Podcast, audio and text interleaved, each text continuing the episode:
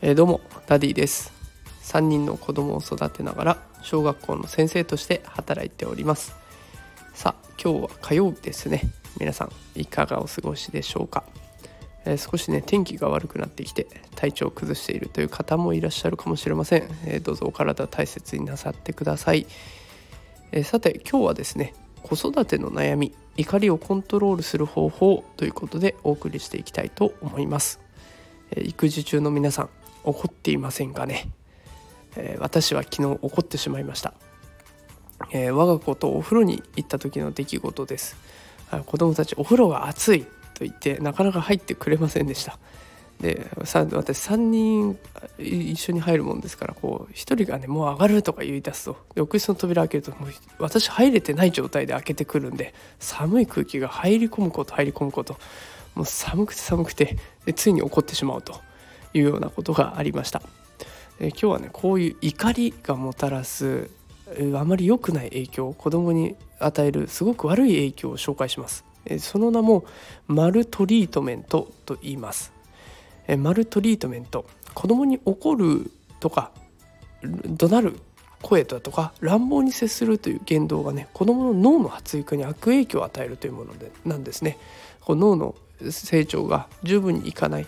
なんか学習とか記憶とかにも悪い影響が出てくるようなことをマルトリートメントと呼ぶんですけれどもあのこういったことを防ぐための方法今日は紹介していきたいと思います。最近起こっていると感じている方是非聞いていってください。子育てのヒントになれば嬉しいです。さあではマルトリートメントですがこれ子供に対して悪い影響がある。だから親は絶対ダメだよね、まあ、それは分かってますよね。親は何やってるんだとか責められちゃうと本当に辛くなってしまう。このマルトリートメントっていうのは親の SOS でもあるんですね。子育てをしていてイライラしてしまうっていうのはね結構一人で抱え込んじゃってる時っていうのが多いです。でこの私のお風呂事件も結局一人でやらないといけない状況だったのでこんなことが起こってきました。マルトリートメント分かっちゃいるんだけど止められないっていうねそんな状況もきっとあるのかなと思います。もうそれは自分の辛さがピークにある。SOS の証なんだと。いうふうに捉えてもらってもうね一人じゃない一人で何かを全てやるっていうのはもう捨てましょう。いろんな関係たどっていってください。友達でも親戚でもヘルパーさんでも今区役所でもねあの子育て支援の取り組みたくさんしてくれてます役所に行けば相談に乗ってくれますのでえー、ぜひ一人で子育てをしない。っていうところを心がけていってください。えー、親の皆さんが倒れてしまうとかもうイライラピークに達しま達してしまうとお子さんにも悪い影響が出てきてしまいます。まずは自分の身をしっかりと守っていきましょう。でイライラを緩和させるための具体的なトレーニングというか具体的な方法についてですがこれもうとにかく距離を取ってくださいと。いうところです。2つ紹介します。1個目トイレに逃げ込んでください。もうトイレに行って3回深呼吸するだけで物理的にも精神的にも距離が保てて怒りが和らいでいきます。で2つ目6秒待ってみてください。何か言いたくなった怒りたくなった時6秒だけ待ってみてください。普段何気ない6秒と怒った時の6秒って全然違うのは分かってるんですけど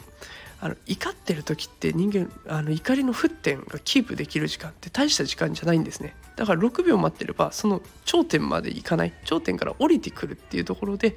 言葉を選べるようになります、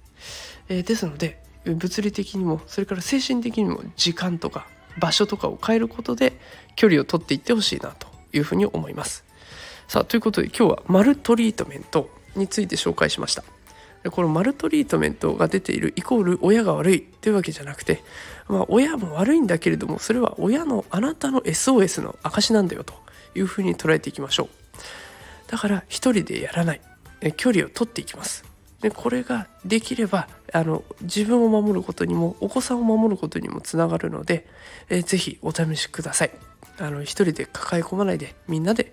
子供たちを見ていけたらいい日本になってくるのかなと思います。私もできるだけ一人で全てやろうとは思わずえ妻と協力していろいろやっていこうと思います。さあえこういった育児とか教育の内容を毎日配信しておきますのでスタンド FM ノート Twitter、えいろいろやっていますので見てみてください。またレターも募集中ですのでレターぜひ気軽に送ってみてください。あの昨日もいつレターいただきました。ちょっと今ねいろいろ考えているところですのでまたお返事したいと思います。えー、またこういった情報全てノートでね無料台本も公開しておりますので、えー、もし興味あれば見てみてください。それでは今日はこの辺で失礼します。